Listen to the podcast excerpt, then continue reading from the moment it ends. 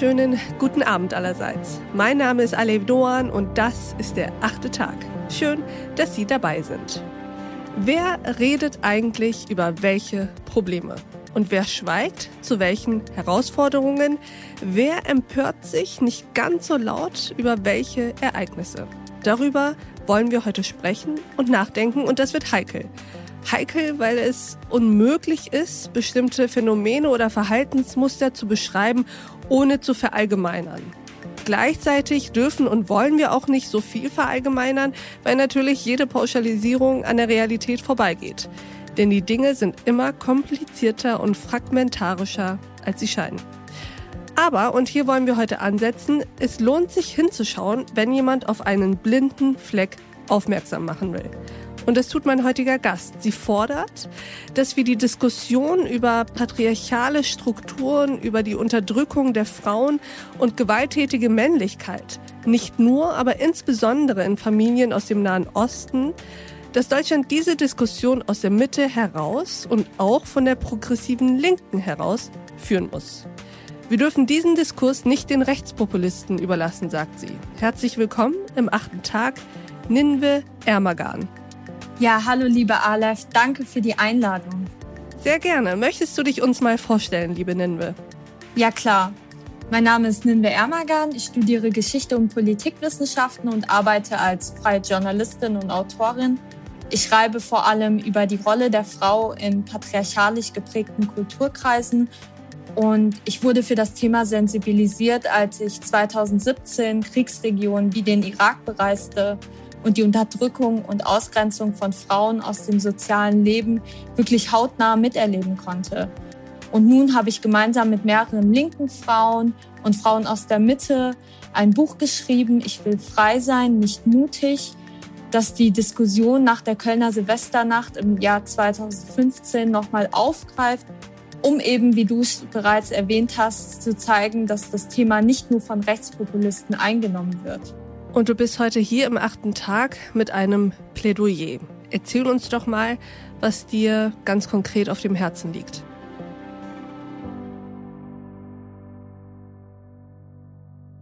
Ja, ich würde gern mit einer Geschichte anfangen. Kränze und Blumen für Hatun Sürücü. Bezirkslandes- und Bundespolitiker, aber auch Vertreter diverser Projekte und Organisationen waren in die Oberlandstraße gekommen, um der jungen Frau, die im Namen der Ehre ermordet wurde, zu gedenken. Die 23-jährige Deutsche kurdischer Herkunft musste sterben, weil sie ein eigenständiges Leben führen wollte. Ein Leben, das den Ehrvorstellungen ihrer Familie zuwiderlief. Bereust du deine Sünden? fragt Ayhan seine Schwester Hartun, bevor er abdrückte. Mitten in einer Bushaltestelle an der Tempelhofer Oberlandstraße in Berlin passierte es. Er schoss ihr nicht einmal, nicht zweimal, sondern ganze dreimal in den Kopf.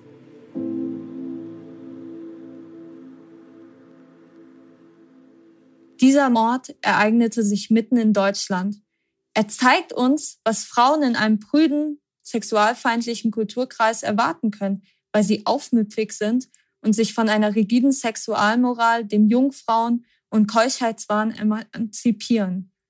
Doch woher kommt das? Das müssen wir uns fragen. Aus Angst vor dem Verlust der eigenen Kultur zwingen einige Immigranten ihren Kindern einen mittelalterlichen Ehrbegriff auf.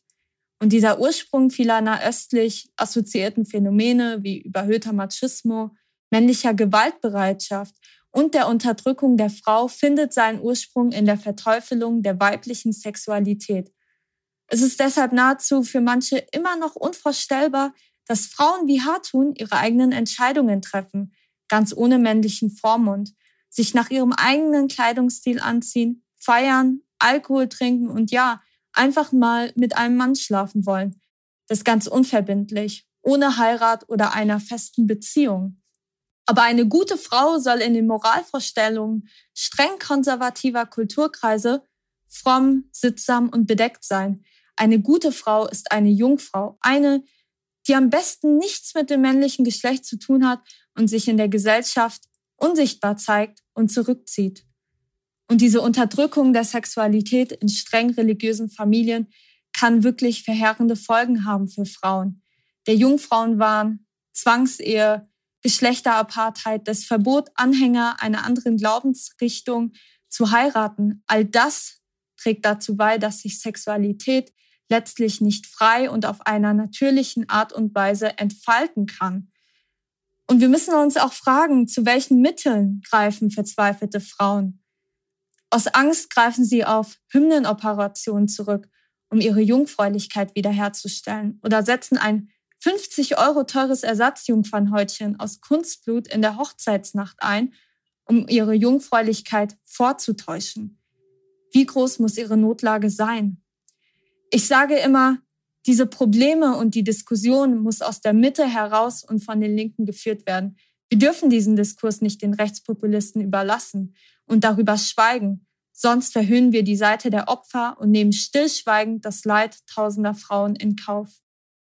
Vielen Dank, liebe Ninwe, für diesen ersten Impuls. Du bist ja heute hier, um nicht nur über das Problem an sich zu sprechen, über das Problem an sich, die dramatischen Tragödien, die sich zum Teil abspielen in diesen von dir bezeichneten Familien, die entsprechend geprägt sind, sondern du bist auch hier, um zu sagen, wir haben das Problem, wir haben das Problem auch in Deutschland.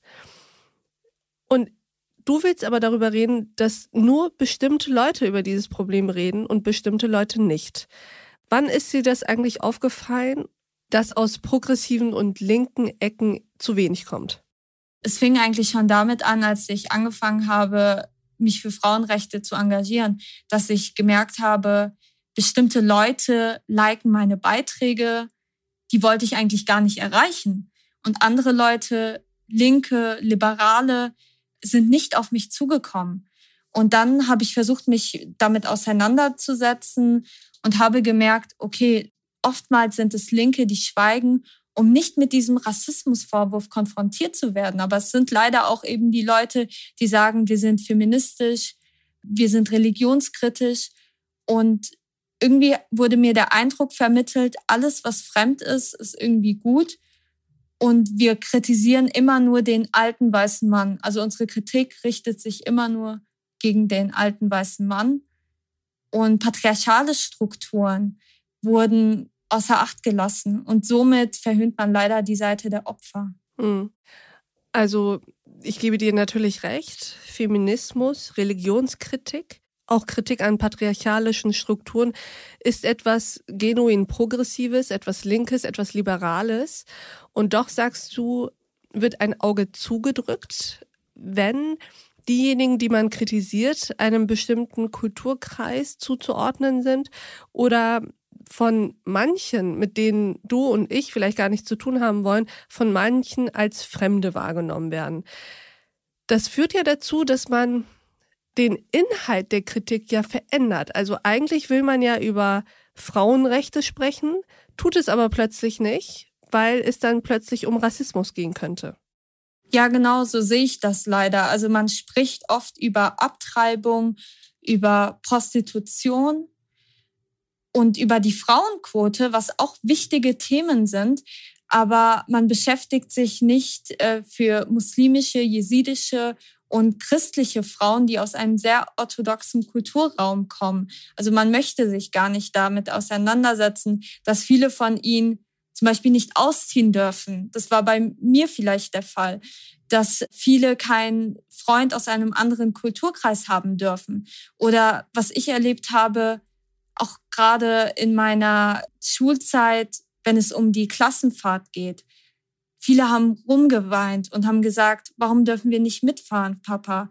Frauen wurden geschlagen, weil sie mitgefahren sind. Es geht immer darum, du kannst ja irgendwie in Kontakt mit Jungs treten und das wollen wir vermeiden. Es dreht sich eigentlich immer alles nur um Sex und um die Jungfräulichkeit der Tochter und man möchte den Körper der Frau und die Sexualität der Frau kontrollieren. Und darüber müssen wir sprechen. Das heißt, ähm, wenn ich dich richtig verstehe, dann ist ein Teil zumindest deiner Motivation auch eigene Erfahrungen, deine eigene Biografie. Ja, klar. Ich habe auch äh, schon bereits darüber gesprochen, das in Artikeln artikuliert und ich war sehr naiv. Der meiste Hass kam leider sogar von Frauen. Also Männer haben mich oftmals belohnt, aber Frauen haben das Gefühl gehabt, okay, warum kritisiert sie uns jetzt oder warum möchte sie so etwas ändern, weil sie sich natürlich irgendwo auch gekränkt fühlen, dass jemand von außen kommt und sagt, hey, wir müssen offener werden, wir dürfen unsere Sexualität ausleben. Und sie fühlen sich natürlich in dem ersten Moment auch gekränkt und auch ertappt, warum sie das selber für sich eigentlich gar nicht fordern. Viele verteidigen auch das Patriarchat, was ich sehr traurig finde. Weil es vermutlich auch leider mit Scham bedeckt ist, das ganze Thema, nicht wahr? Ich meine, wenn du von außen dazukommst und sagst, hey, das und das dürft ihr euch nicht gefallen lassen oder das und das läuft schief, dann ist es einem natürlich vielleicht auch unangenehm, dass man nicht selber den Mut, die Stärke, aus welchen Gründen auch immer, hat, um eben für sich aufzustehen und aufzubegehren. Kannst du ganz kurz was zu deiner Biografie sagen? Ja, wie bereits erwähnt, ich komme aus einem sehr christlich-orthodoxen Kulturkreis. Wir sind Assyrer, das ist eine christliche Minderheit aus dem Orient.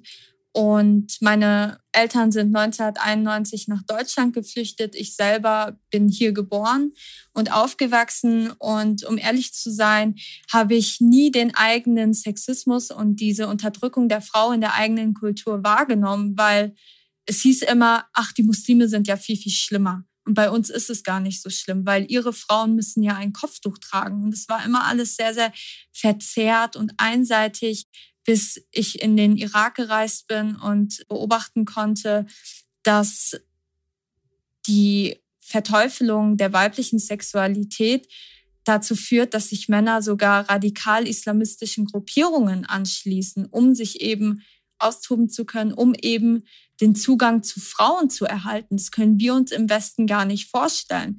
Und dort wurde ich auch von einem leider Assyrer, von einem Christen sexuell belästigt. Das hat mich sehr mitgenommen, ja. Und dass, dass ich dort als die Deutsche galt und hier gelte ich als die Assyrerin. Und man hat ein Frauenbild vor Ort, dass wir alles machen, ja, und dass wir offen sind und die Schlampen sind und keine guten Frauen sind. Das wurde mir dort vermittelt und deswegen bin ich seitdem sehr differenziert und sage, dass das Thema nicht religiös gefärbt ist. Mhm, sondern eher kulturell, politisch gefärbt. Du hattest auch eben gesagt, dass Frauen in diesen Familien Schwierigkeiten haben, Probleme bekommen, wenn sie zum Beispiel ausziehen möchten und dass es bei dir so war. Wie hast du es denn geschafft, für dich einzustehen? Also ich habe schon als Kind damit angefangen, irgendwie ein Doppelleben zu führen. Ich habe nach innen gesagt, okay, ich bin die gute Frau, ich habe nichts mit Jungs zu tun. Und nach außen hin wollte ich natürlich dazugehören. Also ich war dann mit Freunden feiern. Ich war sehr viel mit deutschen Freunden unterwegs und ich habe mich auch langsam von den Leuten distanziert, die gesagt haben, sie sehen sich nicht als Teil der deutschen Gesellschaft und sie finden deutsche Frauen so schlimm. Und ich habe mich wirklich von der assyrischen Community langsam distanziert, bin dann offener geworden und ähm, habe das irgendwann auch meinen Eltern gesagt, beziehungsweise meiner Familie. Und ich habe sie auch langsam umerzogen, also umgestimmt in vielem. Also wenn es damals hieß, okay, das und das darfst du nicht tragen, ich habe es einfach angezogen und irgendwann haben sie sich daran gewöhnt. Also ich glaube wirklich, dass wir erstmal Demokratie in unserer eigenen Familie schaffen müssen. So müssen wir beginnen und dann können wir nach draußen gehen und ja, andere davon überzeugen. Kommen wir nochmal zu der Frage des politischen Diskurses und wer über was redet und wer nicht. Ich habe mir darüber Gedanken gemacht, weil ich verstehe, was du meinst und auch verstehe, mit welcher Intention du dafür plädierst, zu sagen, hey, auch die Liberalen, auch die Progressiven, die linke Mitte muss sich dieser Themen annehmen, weil wenn wir es nicht tun, bleibt es unausgesprochen von dieser Seite und die einzigen, die sich damit noch beschäftigen, sind die rechten, rechtsextremen Lager. Und ich habe mich gefragt, woran das liegen könnte. Natürlich geht es darum, dass man sich von rechts auch inhaltlich und in seinem Diskurs insofern distanziert, dass man bestimmte Themen, bestimmte Narrative nicht wiederholen möchte, weil es Beh ist oder weil man sich davor schützen möchte, irgendwelche rassistischen Klischees hier zu verbreiten. Doch auf der anderen Seite habe ich mir auch die Frage gestellt, ob Menschen nicht auch das Recht haben, sich für ich sag mal, einen Kampf zu entscheiden. Also wenn man weiß, dass derzeit die größte Gefahr für Demokratie und Gesellschaft von rechts kommen, und das ist ja keine Frage von Haltung oder politischer Färbung, das bestätigt ja auch der Präsident des Verfassungsschutzes. Wenn man das also weiß, dann kann man ja sagen, ich kümmere mich um dieses Thema, weil das qualitativ und quantitativ am drängendsten ist. Und ich konzentriere mich darauf. Und das andere ist nicht bei Bier, weil mein Bier ist das, weil das ist gerade das größere Problem.